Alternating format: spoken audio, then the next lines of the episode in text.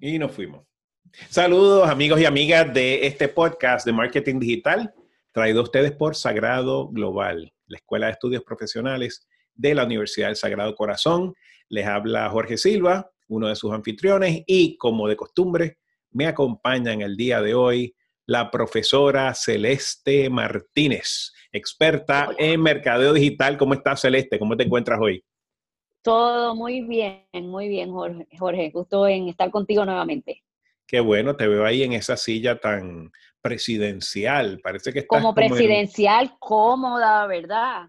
Hoy estoy en otro ambiente, en otro setting. Estás en la, en la sede global de, de la empresa de Celeste Martínez, ¿verdad? De Celeste Martínez Social, exactamente. Qué bueno, qué bueno saludarte. Pues hoy, hoy nos vas a hablar de un tema que todos y cada uno de nuestros oyentes puede utilizar y beneficiarse de.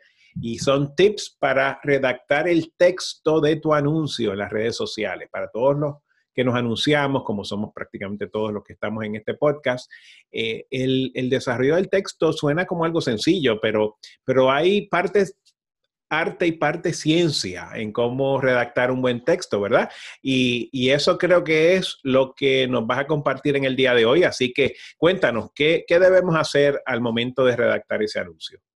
Pues mira, el texto es tan o igualmente importante a la parte visual. Entonces hay muchas veces que estamos haciendo o preparando una campaña de anuncio, ¿verdad? Cuando hablamos de anuncio después de publicidad por, por la cual pagamos, para Facebook, para Instagram o para cualquier plataforma y veo que hay mucha gente que se enfoca en el aspecto visual. Y el aspecto visual es importante, pero del visual eso usualmente te va a llevar al texto. Y entonces, según lo que la persona lea, va a decidir interactuar o no interactuar con ese mensaje. Entonces, estuve leyendo un, un artículo de, del Social Media Examiner, que es una de mis fuentes principales de información, que yo sé que a ti también te, me gusta También, también te gusta. Y estaban presentando pues unos puntos de vista y unas estrategias que me parece muy válido eh, discutir, porque usualmente tendemos a utilizar el mensaje de, de, de venta directa y, y, ni siquiera pues pensamos en la gente y decimos, no, es que es un anuncio, así que como es un anuncio, puedo utilizar este lenguaje de cómprame esto y tal y cual.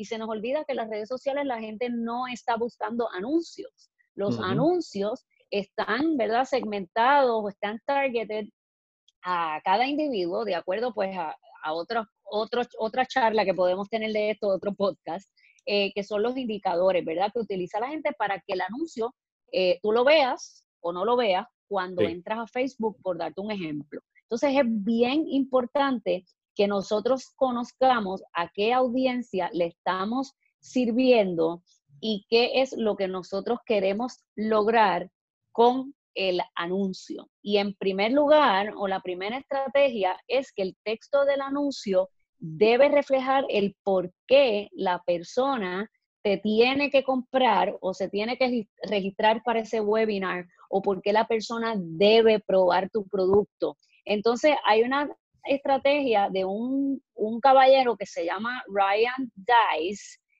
que él dice que evaluemos o pensemos en el antes de usar o de comprar tu producto y el después. Pensar en la persona antes de comprar tu producto, cómo esa persona se siente, qué lo lleva a utilizar tu producto o por qué esa persona pudiera estar interesada en comprar tu producto. Y luego que utiliza tu producto, ¿cómo se va a sentir después de utilizar el producto? Si yo vendo productos para el cabello y yo, si yo vendo productos para el cabello seco y el cliente mío yo sé que no puede vivir con el pelo, que lo tiene pajoso, que este es el pain point, ¿verdad? Ese es el antes de utilizar el producto ay, pues yo le quiero hablar a, una persona como Celeste que, muchas veces siente que con el clima acá, que, tan, que con tanta humedad, pues tiene el pelo que se le ve pajoso y tal. Y ella a mí me pasa todo el tiempo, Celeste. A ti te pasa, ¿no? Sí, yo sabía que tú te ibas a identificar y que por más que se peine, ella sale y, siente que hasta en la foto se le nota. Entonces, eh, utiliza este producto por X cantidad de tiempo y después se va a sentir de esta otra manera porque el problema idealmente se solucionó. Entonces es presentarle esa perspectiva a la persona o a tu audiencia a través del texto del anuncio.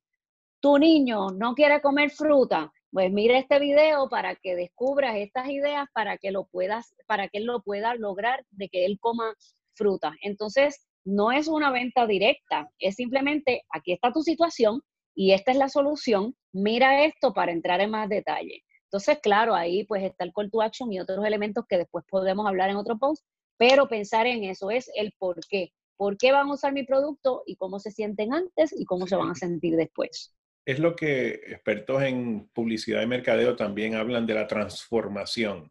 Cómo lo que tú ofreces, sea un producto o sea un servicio, sea una idea, cómo eso va a transformar de la situación en la que te encuentras ahora mismo, que sería el equivalente de tu antes, y el después, que es cómo ese producto, servicio o idea te transformó, te mejoró, ¿no? Para atender ese, ese pain point o ese dolor.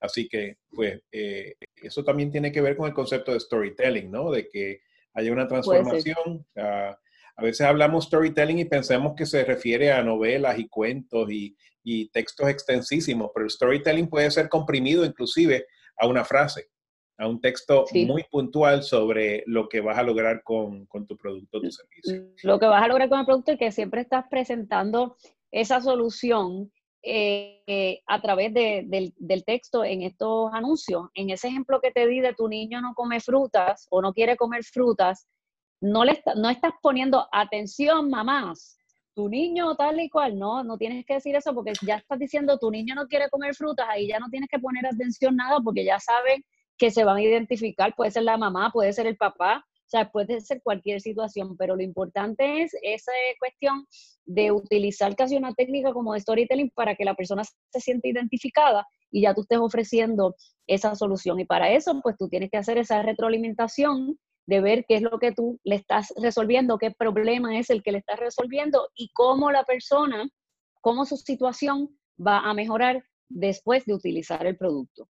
¿Y qué otras sugerencias tienes ya en cuanto a la preparación misma del, texto o la preparación misma del anuncio?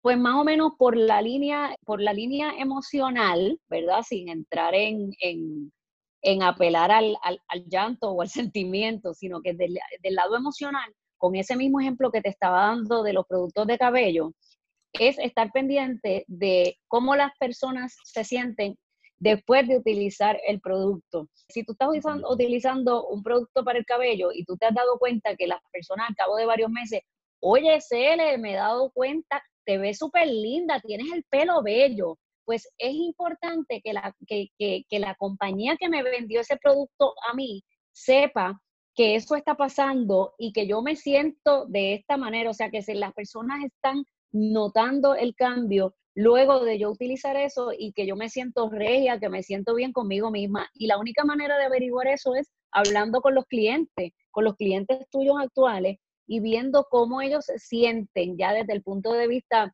emocional. Pues mira, ya me, se me quitó el complejo de que el pelo estaba bajoso, por darte un ejemplo. Entonces ya eso es un poco hablándole eh, más eh, a las emociones que al problema que resolvió el, el producto en este caso. Pero también me imagino, aparte de el tema emocional, también pueden haber elementos de lógica envueltos en, el preparar un buen anuncio, un buen texto para un anuncio. ¿Tienes algo que, recomendarnos en cuanto a eso? Sí, mira, muchas veces hay situaciones en las cuales tú puedes buscar algún, algún dato, ¿verdad? O algún dato que sea creíble o que puedas comprobar para lograr que la gente se mueva como resultado de ese anuncio.